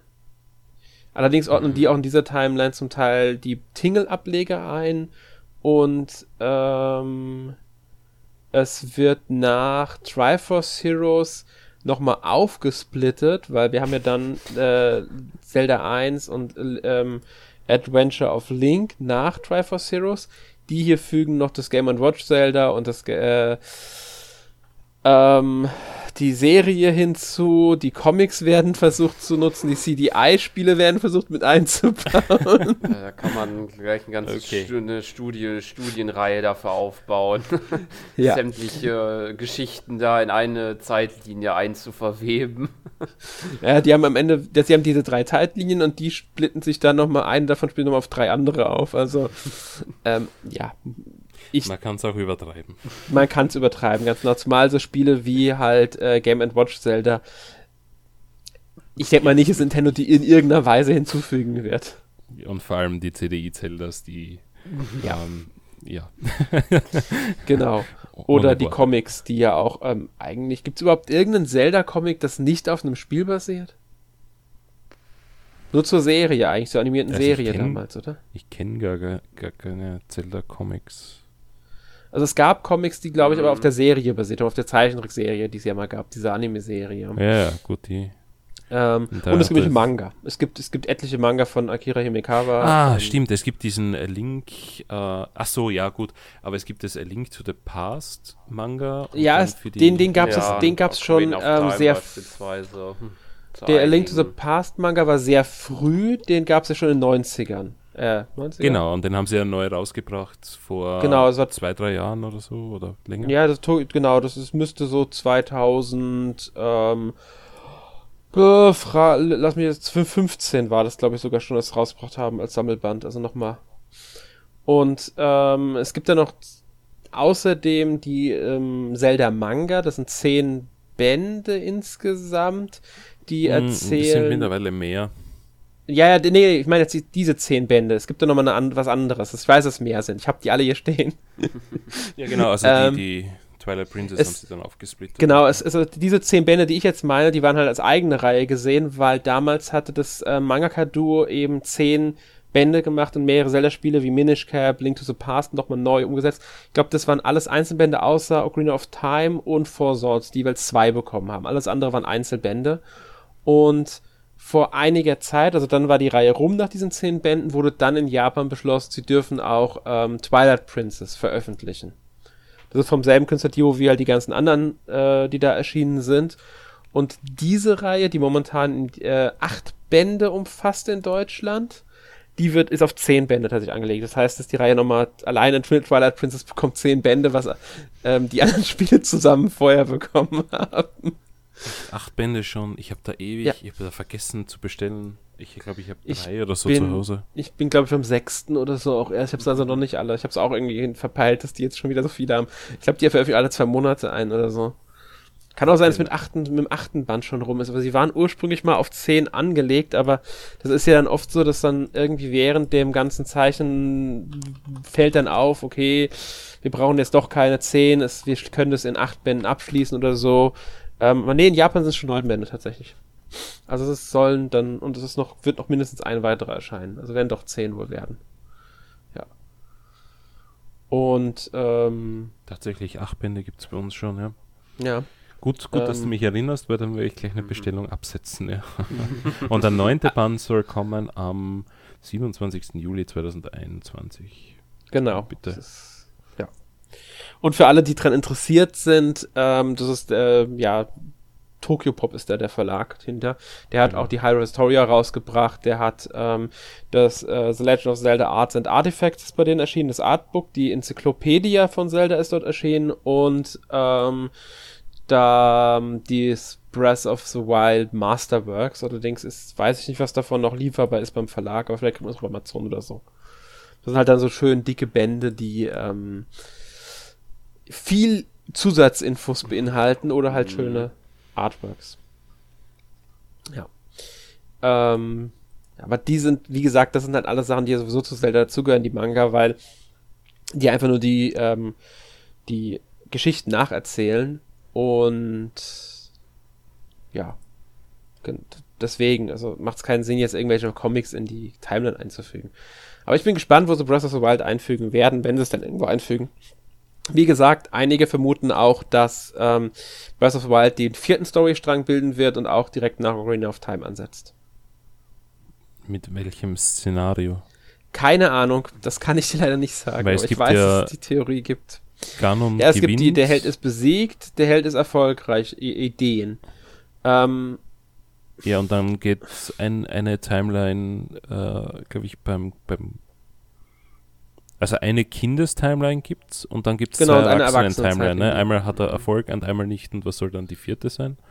also die eine Ganon Timeline ist stirbt er, einen, einen Herzinfarkt tot und nee, also musst du ihn, er, wenn er nicht erfolgreich ist, eine Timeline. Ist er erfolgreich, gibt es die Kinderära, da wird dann das, ähm, ist das Heilige Reich verteidigt und in der Erwachsenen-Ära ist Ge Ganondorf versiegelt. Ähm, was man jetzt noch machen könnte, natürlich die Kinderära, ohne dass Link nach Termina kommt. Dass Majora's Mask ausgeklammert wird. Das heißt, Kinderära und Link wächst normal auf. Ohne dass er nochmal irgendwas erlebt.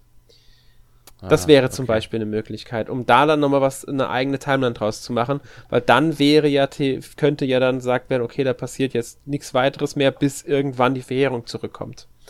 Allerdings muss man auch sagen, die ganzen Ausgrabungen in Breath of the Wild und diesen ganzen alten Technologien und so weiter, woher kommen die? Die habt ihr ja in den vorherigen Spielen noch nichts von gehört. Ja. Ähm, vielleicht finden sie auch eine ganz andere Lösung. Am Ende spielt Breath of the Wild äh, in einer bekannten Timeline oder wie auch immer. In einem Also in der- Paralleluniversum, wie wir Ja. es bei den Comics dann haben. Das wäre auch eine Möglichkeit. Ähm, aber in der Erwachsenen-Ära geht es eigentlich nicht, weil da versinkt Hyrule ja im Meer. Außer sie gehen jetzt hin und ähm, setzen Breath of the Wild zwischen Ocarina of Time und Wind Waker und im zweiten Breath of the Wild geht am Ende dann das die- ganz Hyrule wird überflutet. Du meinst, dass uns die Fortsetzung mehr, mehr Einblick geben könnte, was, wo das hingehört? Zum Beispiel. Oder Nintendo macht es damit dann offiziell. Ja. Wäre ja auch möglich. Aber mich würde es nicht wundern, wenn sie wirklich versuchen, irgendwo eine neue Time, einen neuen äh, Handlungsstrang dafür zu schaffen, um Breath of the Wild von anderen Spielen abzukapseln. Ja, vielleicht gehen sie sogar ganz, ganz weit zurück und setzen das Spiel irgendwie sogar noch ähm, in der Parallel-Timeline neben Skyward Sword oder direkt nach Skyward Sword an. Das ist quasi gar nichts mit den anderen Spielen zu tun, sondern nur mit Skyward Sword. Fertig. Das ist, ähm, ja, aber in Skyward Sword gab es ja diese ganzen. Das ist ja egal. Da kann man ja dann später irgendeine Begründung für schaffen, indem man weitere Spiele erschafft, in denen das Zeug auch existiert. Ich meine, erschaffen kann man da alles. Dann, dann spielt das. Ding halt ein paar Jahrtausende nach. Sk ich meine, man spielt tausende ja. Jahre nach Skyward Sword ähm, und die Welt hat sich halt ähnlich entwickelt wie in Ocarina of Time, aber ist dann ganz anders untergegangen.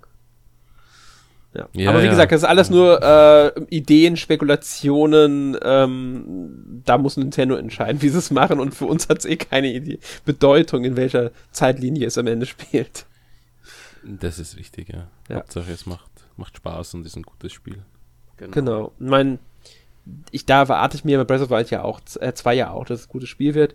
Ähm, was bei den Geschichten noch zu erwähnen ist, finde ich, ist, dass Link und Zelda Reinkarnationen der, ähm, ja, Reinkarnationen einfach sind von den ersten Helden und so. Das ist sehr interessant. Der Hero Historia ist auch ein Manga drin. Das ist der Skyward Sword Manga, weil das Skyward Sword hat das Künstlerduo Akira Himekawa nie in Manga umgesetzt. Sie durften aber einen Prolog-Manga zeichnen, der 32 Seiten ist, also ein Manga-Kapitel ist der lang. Der ist in der Hero Historia, wie gesagt, drin und der erzählt die Vorgeschichte von Skyward Sword, in der es um den jungen Helden Link und die Göttin Hylia geht, die dann beide halt wiedergeboren werden als die Helden in Skyward Sword, also als Link und ähm, Zelda in Skyward Sword. Und ähm, dieser Prolog-Manga, äh, den fand ich sehr interessant zu lesen. Ich habe gerade erst vor zwei Tagen oder so nochmal gelesen, weil der nochmal einen ganz anderen Blick auch auf Skyward Sword wirft. Und vielleicht nutzen sie auch da irgendwas für Breath of the Wild. Kann ja sein. Ja. Und da ist halt die Grundlage, da wird übrigens dann auch erwähnt mit der Wiedergeburt, wie das überhaupt zustande kam, dass Link und Zelda immer wiedergeboren werden, wird in diesem Manga übrigens begründet. Ja, gut, ich meine, da geht man ja, also ich glaube, da braucht man sich nichts ei- eigenes ausdenken, weil wir haben ja das Real-World-Beispiel, unter Anführungszeichen, mit dem ähm, Dalai Lama, Ja. der ja auch immer wieder geboren wird und der letzte Dalai Lama findet den nächsten Dalai Lama und so. Also das Mhm. gibt's ja alles. Ne? Also Genau. Ja. Ja. Ja, also bei Zelda, wie gesagt, der Manga erklärt, äh, was eine sehr simple Erklärung ist, ja. Und Ganondorf, Ganon ist halt der böse Dämonenkönig, glaube ich, damals noch, und der wird, das ist halt quasi die Verheerung, wie sie es ja später auch nennen und so weiter und so fort. Ähm, ja. Gut. So viel dazu. Dann ja, wollen wir nochmal kurz, äh, wir haben ja auch schon ein paar Spiele erwähnt, Ableger, es gab ja Hyrule Warriors, Crossbow Training, ähm, in dem wir ja schön mit ähm, Armbrust rumschießen dürften. Super Spiel, ich möchte ein Remake davon. ähm, es gab ein Game Watch Zelda, es gab Cadence of Hyrule, was ja von einigen sehr gefeiert wird, dieses ähm, Zelda Necromancer, wie hieß es nochmal? Crypt of the Necrodancer. Ja, genau. Danke. Und das ähm, ist wirklich cool. Also ich, äh, wer Rhythmusspiele mag, der, der kann dazu. Ja, das ist der Grund, warum ich es nicht gespielt habe, weil ich mit Rhythmusspielen ah. nichts anfangen kann. ähm, dann natürlich unser aller Liebling Tingle hat äh, zwei Spin-offs bekommen. Also ich bin großer Fan vom ersten Tingle-Spiel. Das zweite ist ja ähm, leider nie in, in Europa erschienen. Das zweite mhm. ist aber ganz anders. Das ist ein Point-and-Click-Adventure. Aber ich weiß, Nintendo hört das nicht gern, deswegen nuschel ich das jetzt einfach ins Mikro. Es gibt eine Fan-Übersetzung davon. ja, vollkommen in Ordnung, das zu erwähnen. Ja. ähm, ich mochte das erste Tingle ehrlich gesagt auch gerne. Ich habe es unglaublich gerne gespielt. Hm. Nein, es war witzig. Das ist, es, ist, es ist einfach ein tolles Spiel. Ich war, ich, ich war überrascht, dass es überhaupt so ein Spiel gab über Tingle und das auch noch bei uns erschienen ist. Vor allem bei uns ähm, und nicht in Amerika. Ja. Also nur, nur Japan, Europa und, mhm. und ich meine, bei uns gab es die englische Übersetzung, also es hätte sie nichts daran gehindert. Aber Nö. es kam nie nach, nach Amerika. Ja, es, ist, es, gab es häufiger sogar schon interessanterweise. Ich meine, ich sag nur Xenoblade Chronicles damals, was erst nach Fanprotesten durch, äh, wer war es, Exit, glaube ich, nach Amerika kam. Hm, und dann den ähm, GameStop-Skandal erleben durfte. Ja. Ähm, aber für Ableger waren natürlich einige bei Zelda zu sehen. Ähm, und dann gab es noch die von uns schon kurz erwähnten verdrängten, wie ich sie so schön nenne, weil Nintendo ja. sie am liebsten gar nicht erwähnen würde, glaube ich. Die CDI-Spiele. Ähm, Philips CDI war damals eine Konsole von Philips. Nintendo hat damals mit Philips zusammengearbeitet und äh, haben denen die Lizenz für ein paar Marken auch gegeben und so durfte Philips drei Zelda-Spiele entwickeln, die da heißen Link, The Faces of Evil, Zelda's Event of Gamelon und Zelda's Adventure. Ich muss echt sagen, ich kenne nur Videos und Gameplay-Material dazu auch. und es sieht schrecklich aus. Aber wir haben jemanden hier, der sie gespielt hat. Michael. Ja, Erzähl uns von deinem Erlebnis. Ja, ähm, ich habe mir tatsächlich ein CDI gekauft und, und, damals auf Ebay die ganzen Spiele zusammen geshoppt. Und äh, die gab es auch bei uns in Europa. Also die, die deutschen Titel sind äh, Link, die Fratzen des Bösen, äh, Zelda, der Zauberstab von Gamelon und ja, Zelda's Adventure ist gleich geblieben. Zelda's Adventure das seltenste und teuerste. Ähm, aber leider nicht das Beste, genauso wenig wie die anderen beiden Spiele. Äh, ja, sind Sidescroller irgendwie total, ah, ich weiß nicht, schlampig umgesetzte Titel, haben ganz, ganz komische Zeichenstile und, und Zwischenanimationen. äh, ja, also teilweise so, so selbst gezeichnete Grafik und teilweise so ähm, vorgerenderte Hintergründe oder, oder fotorealistische Szenarien, wo einfach eine Figur drauf gepappt wird. Aber ganz furchtbar zu spielen und äh, ich meine, gut, sie haben die Lizenzen bekommen, CDI, äh, äh, Philips hat wahrscheinlich selbst die Qualitätskontrolle gemacht und Nintendo hat da nichts mitreden können. Ähm, ja, aber Nintendo verdrängt die auch und ich meine, sie sind offizielle Zelda-Spiele, die sind offiziell erschienen und offiziell lizenziert, aber Nintendo verliert kein Wort darüber. Ja, die sie gibt gehören es nicht de facto nicht. Ja. Genau, sie gehören nicht zur Reihe. Aber ich meine, gut, äh, ganz ehrlich, man versäumt auch nichts, wenn man die nicht gespielt hat. Äh, ja, aber furchtbar und äh, ich meine, finde die Sammlung war es cool, aber wahrscheinlich die größten Fehlinvestitionen, die man jemals getätigt hat. Ja. Schön mal wieder, zu, mal wieder über die von diesen mhm. Spielen zu hören, weil ähm, so man kurios und ja, man vergisst sie leicht. Das ist genau ja. der Punkt. Ich hätte sie erst in der Vorbereitung auch fast vergessen, ähm, aber Sie gehören einfach dazu, man muss sie erwähnen, sie gehören zu 35 Jahre Zelda und, ähm, Genau. Und sind wir der werden Schandfleck. Nintendo nicht, genau, wir werden Nintendo nicht gewinnen lassen, dass wir diesen Schandfleck jedes Mal erwähnen müssen. ja, Wir müssen ihn am Leben erhalten und Nintendo kann, kann es nicht erfolgreich vertuschen. genau. Genauso wie die, Anim die, die animierte Serie, die ja auch nicht unbedingt der Hit ist, aber wenigstens unfreiwillig Moment. witzig. Also ich bin ein großer Fan von dieser Serie, auch wenn sie sehr, ähm, ja. Also Ich auch, ich habe sie so unglaublich gerne geguckt damals und ich guck sie, würde sie auch heute noch gerne gucken, das weiß ich. Ähm, aber ja, die Super sie Mario ist- Serie war genauso. Also es war halt Genau. damals da und wahrscheinlich würde man sie heute nicht mehr so produzieren, aber es gab auch einen Mario-Film, der extrem schlecht war. Das ist Naja, Zelda Gott sei Dank erspart geblieben. Der Film von Mario macht aber Spaß. Ich habe ihn erst kürzlich gesehen und ich war überrascht, wie unterhaltsam dieser Film ist. Okay, ich habe ihn mir nämlich vor zwei Wochen angeschaut und ich hatte Schmerzen. Ja. Also er ist sehr trashig, klar. Man muss, man muss sich darauf einlassen, dass es halt ein schlechter Film ist, der Ja. aber dadurch auch wieder gut sein kann, weil er so bescheuert ist. Ja, ich, ich, also, ja. Ich habe an manchen Stellen echt, ich, ich, konnte, ich, ich musste mich echt amüsieren drüber, weil die einfach so, ja. Ich denke mal, wenn er kein Mario ähm, drüber gestülpt hätte, sondern ein eigenständiger Film wäre, der nicht, wie gesagt, das Franchise nutzen würde, wäre er besser angekommen als einfacher, düsterer Science-Fiction-Film, beziehungsweise witzig düster, sag ich mal. Ähm, für viele ist, glaube ich, das Problem, dass an einige Sachen an dem Spiel nicht zu Mario passen. Und unabhängig davon wird er vielleicht bei einigen einen besseren Stand haben. Ungefähr alles hätte ich gemeint. Was? Aber also, es passt nichts dazu. Also. Ja, also äh, Bob Hoskins als Mario geht ja schon in Ordnung. Ja, gut, die, Ma die Figuren Mario und Luigi und, und dass sie da einmal dieses, äh, dieses äh, Klempner, also dieses Rohrnetzwerk da versuchen zu reparieren, aber Ja. sobald sie dann in diese komische Geheimwelt äh, kommen, wo, wo diese Gumbas da zurückentwickelt werden, also ja. Ich ich finde es eigentlich, die Idee, wie gesagt, nicht schlecht. Es ist halt nicht unbedingt Mario. Wie gesagt, das ist, es ist halt so. Aber ich habe ich, ich, ich hab den Film, wie gesagt, ich habe ihm auch immer gesagt, oh, der ist bestimmt schlecht. Und irgendwann habe ich ihn dann doch nochmal geguckt mit meinem Bruder und habe nochmal gemerkt, oh, der ist ja eigentlich ganz witzig. Ja, als Kinder mochten wir ihn eh, aber das war halt was anderes nochmal. Ich glaube, als Kind Ja. hat man noch nicht so die, das Gespür dafür, was ein guter Film ist und was Ich nicht. glaube, man hat, man hat einfach anderen Blick auf die Sachen Ja. und leicht, lässt sich leichter von Sachen unterhalten. Ja, ja, das auf alle Fälle. Ja. Gut.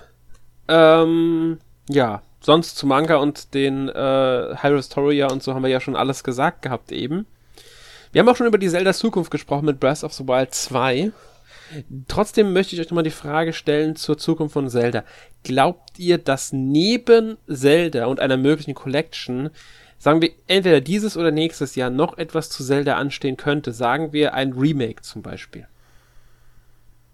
Also jetzt kein Remaster, kein Skyward Sword HD, sondern wirklich ein Remake, wie sie es jetzt mit Link's Awakening gemacht hatten. Ja, eher das, wenn. Und dann würden wahrscheinlich die beiden Orakelspiele da als, erst, als erstes äh, in den Sinn kommen, meiner Meinung nach. Das wäre mir jetzt als, auch als erstes in den Kopf geschossen, Mhm. aber ich kann mir nicht vorstellen, dass sie, dass sie das heutzutage noch machen. Also ich, ich glaube, das verfolgt ja auch kein Mensch mehr, außer die Pokémon-Spiele mit zwei Editionen. Ähm, Inazuma weiß ich nicht, ob die es noch machen. Nee, also das nächste Spiel von Inazuma, das angekündigt ist und noch nicht erschienen ist, ist, soweit ich weiß, nur eine, ein einziges Spiel. Ja, und ich weiß nicht, zwei Zelda-Spiele. Man könnte es in einem Spiel remaken. Das heißt dann halt Oracle of Ages and Seasons und ähm, es Ja, sind zwei könnten- Spiele in einem. Sie könnten was anderes machen. Sie könnten das dritte ge- gecancelte Spiel machen. Das Weil stimmt. Das wäre das wär sogar eine Oracle wäre Idee. eine Trilogie Mhm. gewesen und das eine wurde Mhm. gecancelt. Seeds of irgendwas hat das geheißen, glaube ich. Und ähm, das könnten sie releasen. Ja, das wäre dann das mit Ferrore. Das haben sie ja, sie haben ja Dean, sie haben äh, Nairo, glaube ich, waren es, genau. Und Und Ferrore hatte kein Spiel. Ja. Oder Also das- war es, na, nee, Nairo ist in äh, Ages und Dean ist in Seasons. Genau. Ja, und, und, ich meine, das wäre eine Idee. Ja, Das würde uns alle Ja. überraschen und das wird nicht kommen, aber es wäre eine Idee. Das wäre eine Idee. Ansonsten würden mich halt irgendwelche Ableger nicht überraschen. Also ein neues Hyrule Warriors wird eine Weile auf sich warten lassen, denke ich. Da brauchen sie erstmal einen Ja. Ansatz für. Ja, ja. Höchstens vielleicht, dass da ähm, ein DLC zur ähm, Zeit der Verheerung kommt. Da rechne ich Das- fest mit, dass ja. sie da Ja. irgendwas bringen werden. Das denke ich auch. Aber ich glaube, also wir haben jetzt gesehen, dass eigentlich die Mario Collection relativ ähm, ja, faul, faul eigentlich auf den Markt gebra- gebracht war. Wobei man dazu sagen muss, dass natürlich Corona eingeschlagen hat, ein halbes Genau, Jahr ich vorher. denke nämlich, Und das wahrscheinlich Ähm, sehr viel mitgespielt hat, dass man gesagt hat, na, was machen wir? Uns geht die Zeit wahrscheinlich mit Homeoffice nicht aus. Machen wir schneller Collection dafür. Äh, Mhm. Europe schreibt schneller einen Emulator, dann können wir das Wii-Spiel draufpacken. Ähm, fertig. Und ich meine, sie haben jetzt mehr Zeit gehabt, sich für Zelda Gedanken zu machen. Äh, wobei Zelda nicht die, die, also Mario ist die größere Franchise. Zelda ist jetzt nicht so groß wie Mario, aber ich meine, nicht unwichtig. Es ist halt die Frage, ob sie sich da jetzt mehr Mühe geben oder den gleichen Weg gehen wie bei Mario und sagen, okay, Lazy Collection fertig und der Rest ist uns wurscht. Weil sonst Mhm. ist eigentlich, na gut, es ist Bowser's Fury jetzt noch mit, mit dem 3D Genau. World gekommen. Und da gebe ich dir recht, da könnte es natürlich sein, dass sie sagen, naja, äh, dann haben wir einfach Twilight Princess und, und Wind Waker als eigenständige Spiele raus, haben wir schon einmal 60 Euro drauf, den Price Tag.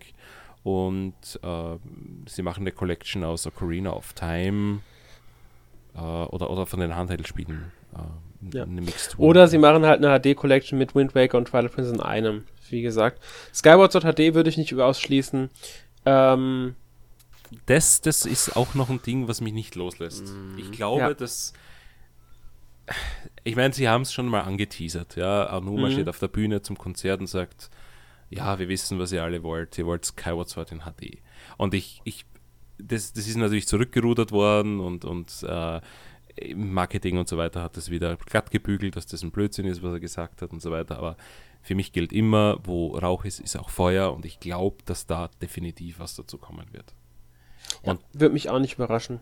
dann kann ich mir vorstellen, dass es eine Collection gibt mit Ocarina of Time in äh, ganz normal, also N64 äh, ROM quasi, dass sie darauf packen. Dann eventuell mit Master Quest noch dazu, weil das haben sie eh schon released, warum nicht. Äh, und dann Twilight Princess und Wind Waker in HD, weil die gibt es schon, das ist fertig, haben sie keine Arbeit. Und Skyward Sword ist quasi das Super Mario 3D World.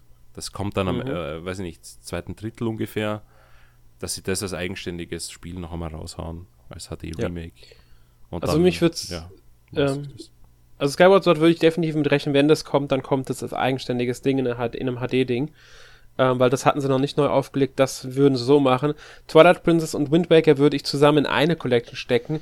Und die andere Collection, da könnte ich mir vorstellen, dass sie Ocarina of Time, Master Quest, Ocarina of Time 3D, Majora's Mask und Majora's Mask 3D draufpacken.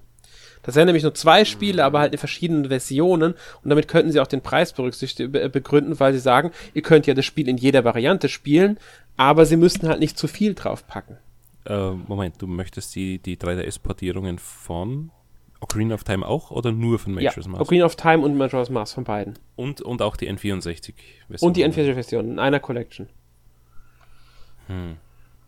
Würde mich Also nicht ich meine, ich hätte nichts dagegen, weil ich bin Ja. ein großer Fan von den Teilen und die 3D-Remakes waren gut.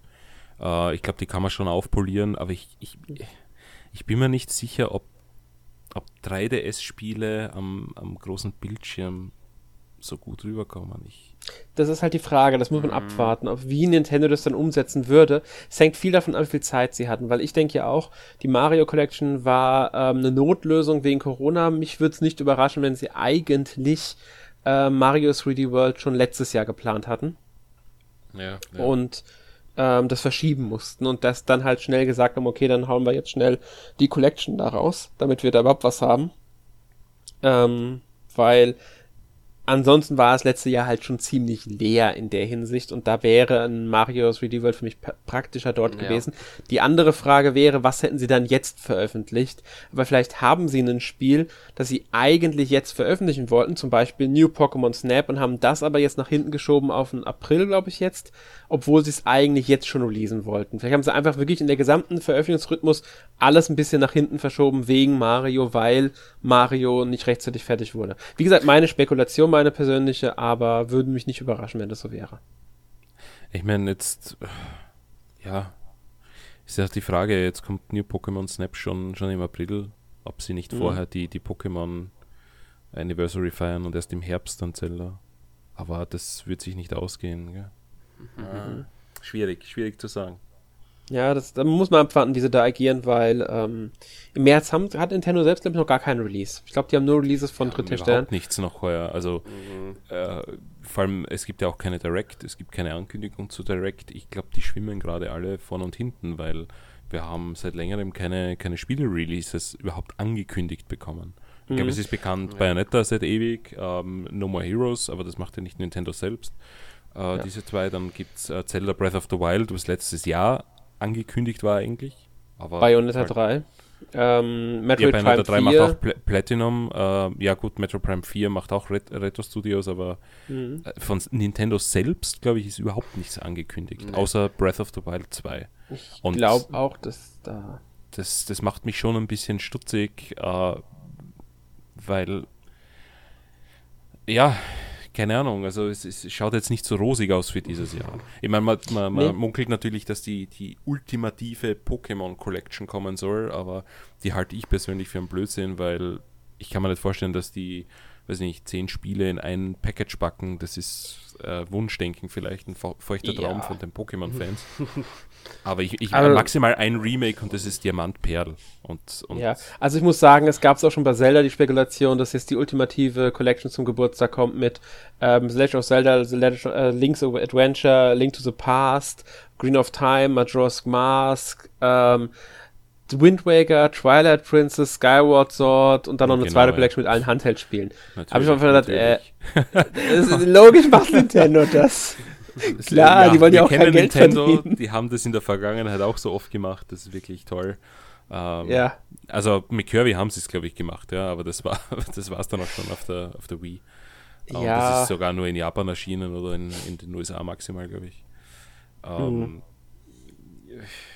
Schwierig. Also ich glaube, dadurch, dass natürlich diese ganzen Nintendo Switch Online-Titel vom, vom NES und, und Super NES äh, verfügbar sind, gibt es von denen überhaupt keine Collection. glaube ich auch Weil nicht. da wär, würden sie sich eigentlich, äh, sie würden sich nicht selbst ausstechen, aber äh, macht keinen Sinn. Und, und Ja. Und von den Gameboy erwarte ich es nicht, da erwarte ich mir eher, dass sie von Gameboy irgendwann auch so einen ähm, Dienst bei Nintendo Switch Online reinpacken. Genau, und deshalb denke ich, dass das eigentlich nur 3D-Titel oder, oder Nintendo DS-Titel in Frage kommen. Und Nintendo DS, wissen wir, gab es auf der Wii U einen Emulator dafür, einen offiziellen, und, und die haben sie ja verkauft, die Spiele. Und ich denke, das ist realistisch, dass da eventuell eine Handheld, ähm, also DS aufwärts äh, Collection von Zelda kommen könnte. Ja. Ja, würde ich auch sagen. Ich will sie nicht haben, ja, ich sage es ganz offen und ehrlich, weil ich finde weder Phantom Hourglass noch Spirit Tracks äh, ähm, so gut, dass man sie neu veröffentlichen müsste. Stimme, ich, stimme ich dir zu. A Link Between Worlds ist eine andere Sache, aber der 3DS, naja gut, jetzt ist er offiziell, glaube ich, für tot erklärt von Nintendo. Mhm. Ja, er wird auch zehn Jahre alt jetzt, sein. also im März. Ja, wow. Wir werden auch alt, ja. Ja, aber, ist aber es. also, also bis auf Link Between Worlds wird es ja dann kein Handheld-Spiel geben, außer die 3D-Teile von Ocarina of Time und, und, und ähm, Majora's Mask. Ja. Und dann könnte ich mir natürlich vorstellen, dass, wie du sagst, äh, die 3D-Zellers quasi, also Ocarina of Time 3D, Majora's Mask 3D und A Link Between Worlds auf einer Collection erscheinen könnten. Das wäre auch eine Möglichkeit, ja. Ja, dass die 3DS-Teile quasi. Ähm, und dann kommt Twilight Princess alleine. Äh, äh, Twilight Princess, Wind Waker HD. Ich glaube nicht, dass sie die in ein Package packen, weil Nintendo ist eine Company, die ist greedy und die veröffentlichen sie vielleicht gleichzeitig, aber separat. Das glaube ich. Und, und dann stimme ich zu Skyward Sword mit, mit dem äh, eigenständigen Release gegen Ende hin. Ja. Aber es sind zu viele Releases, also ich glaube auch nicht, dass sie das machen, weil Mario hat Nein, zwei glaub ich auch Releases nicht bekommen und, und das war's dann. Also, Ja, maximal zwei Spiele äh, neben Breath of the Wild und das wäre schon viel. Mhm. Ähm, deswegen einfach mal abwarten. Wir können auch nur spekulieren. Die Zukunft auf Fälle wird weitere Zelda-Sachen bringen, das wissen wir alle. Und ja, ja, die bleibt uns nur nicht so wie Metroid vergessen, ja. Ja. Also die Genau. werden auch weiterleben mit Collections. Und ähm, ja, damit schließen wir unseren Podcast zum 35. Jubiläum ab. Ich hoffe, wir konnten euch einen kleinen Überblick und ein paar schöne Geschichten zu Zelda bieten. Ähm, kommen wir zu unserer obligatorischen Kategorie Sören. Was hast du denn letzte Woche gespielt? Ja, ich kann es recht schnell und kurz machen, da das nicht so viel war. Ich habe für eine halbe Stunde mir angeguckt, was, äh, naja, wobei das Update gab es ja schon, aber zumindest äh, vorbereitet für New Horizons, weil ähm, zwei Tage bevor der Podcast online kam, ist ja Karneval, was ja groß gefeiert wird, aber wahrscheinlich wieder es kaum Sinn hat oder nach zehn Minuten schon sich das wieder erledigt hat, wahrscheinlich wie in den anderen Events auch. Äh, und dann habe ich noch angefangen mit Super Mario 3D World plus Bowser's Fury. Da habe ich aber nur bisher, glaube ich, die ersten 20 Minuten von Bowser's Fury mir angeschaut und äh, ein, zwei Level von 3D World. Ja. Dazu, das kann ich schon mal verraten, werden wir dann auch demnächst einen Podcast haben zu dem genau. Spiel. Ja. Michael, was hast du gespielt? Ja, ich habe diese Woche eigentlich nur Retro-Zeug gespielt. Ähm, ich weiß nicht, ich hatte Lust drauf, einmal altes Zeug zu spielen, nachdem es ein bisschen Downtime gibt und äh, Super Mario 3D World noch nicht bei mir äh, eingetroffen ist. Uh, und habe mir angeschaut, passend zum Thema natürlich The Legend of Zelda, das erste Original am NES. Dann habe ich ein bisschen Nintendo World Cup noch gespielt, uh, immer wieder ein tolles uh, Fußballspiel. Stimmt. Der, der, wo wir definitiv eine Neuauflage brauchen oder halt einen weiteren mhm. Teil von Mario Strikers. Bin ich absolut dafür. Dann habe ich noch ein bisschen oh, ja. gespielt Wario Land, äh, den ersten Teil am Gameboy. Äh, mein liebstes äh, Handheld-Mario-Spiel eigentlich. Uh, obwohl es oh. nichts mit Mario zu tun hat. es heißt halt nur offiziell Super Mario Land 3 noch. Uh, und dann uh, Pokémon Pinball Ruby and Sapphire, also Rubin und Saphir. Das habe ich in meiner Kindheit sehr häufig gespielt und sehr, sehr lange mit einem Freund um Highscores gebettelt. Und da wollte ich wieder mal reinschnuppern und äh, ja, macht noch immer Spaß, ist, ist wirklich cool und ein Zeitfresser, aber ja, ich habe irgendwie nur durchgeschmökert, also nichts wirklich ausgiebig und lange gespielt. Jedes Spiel so ungefähr zwei Stunden und das war's dann. Jo. Ja, ich habe ähm, auch ein bisschen Retro gespielt tatsächlich. Ähm, ich habe, wie gesagt, Oracle of Seasons jetzt mal angefangen endlich und bin da auch schön dran. Äh, macht mir bisher Spaß. Schönes Zelda-Spiel. Werde ich bestimmt demnächst noch ein bisschen mehr zu erzählen können beim einem der kommenden Podcasts. Außerdem habe ich ähm, Haven gespielt. Ich hoffe, ich habe es richtig ausgesprochen. Oder Heaven, ich weiß es gerade nicht. Ähm, das ist ein, wie soll man das am besten beschreiben? Ein Rollenspiel nennen sie. Ich glaube, sie nennen es Abenteuer-Rollenspiel, Adventure-Rollenspiel. Ähm, man spielt ähm, Yu und Kai, das ist ein Pärchen, die sind auf dem Planeten gestrandet und die versuchen dort zu überleben. Also man muss Nahrung sammeln, kochen, ähm, man fliegt eigentlich durch die Gegend und kann auch so, äh, so Lichtströmen folgen, um Energie zu sammeln. Spielt sich, äh, also kann einen recht schönen Spielfluss entwickeln, einen richtigen Flow entwickeln. Ähm, lebt aber vorwiegend auch von der Geschichte, die äh, jetzt nicht rein auf die Romanze der beiden ausgelegt ist, wenn auch sehr stark auf ein paar Alltagsmomente und so weiter, aber die zieht schon ganz schön an, auch im Laufe der Zeit. Gefällt mir bisher ziemlich gut, abgesehen von den Abstürzen, die ich hatte. ähm, wird es auch dem nächsten Test dann beim NMAC geben. Jonas ist da auch gerade dran und ähm, wird den Test schreiben. Ja. Mein Test erscheint bei mir bei Lost Dungeon auf der Seite. Und vielleicht werden wir irgendwann auch mal in einem Podcast eShop Roundup oder sowas drüber reden. Kann ich aber jetzt noch nicht sagen. Ja, das war dann aber auch soweit bei mir alles letzte Woche. Nächste Woche gibt es dann wieder einen Podcast und zwar den 371. Sören, welches Thema wird es denn da geben? Ja, da geht es direkt mit dem nächsten Jubiläum weiter, nämlich das zu 25 Jahre Pokémon. Genau. Dieser Monat ist vollgepackt mit Jubiläen und wir haben zumindest zwei davon mit Podcasts bedacht. Ähm, ja. Wir verabschieden uns damit für dieses Mal und wünschen euch noch einen schönen Tag, schönen Abend und bis dann. Tschüss. Tschüss. Tschüss.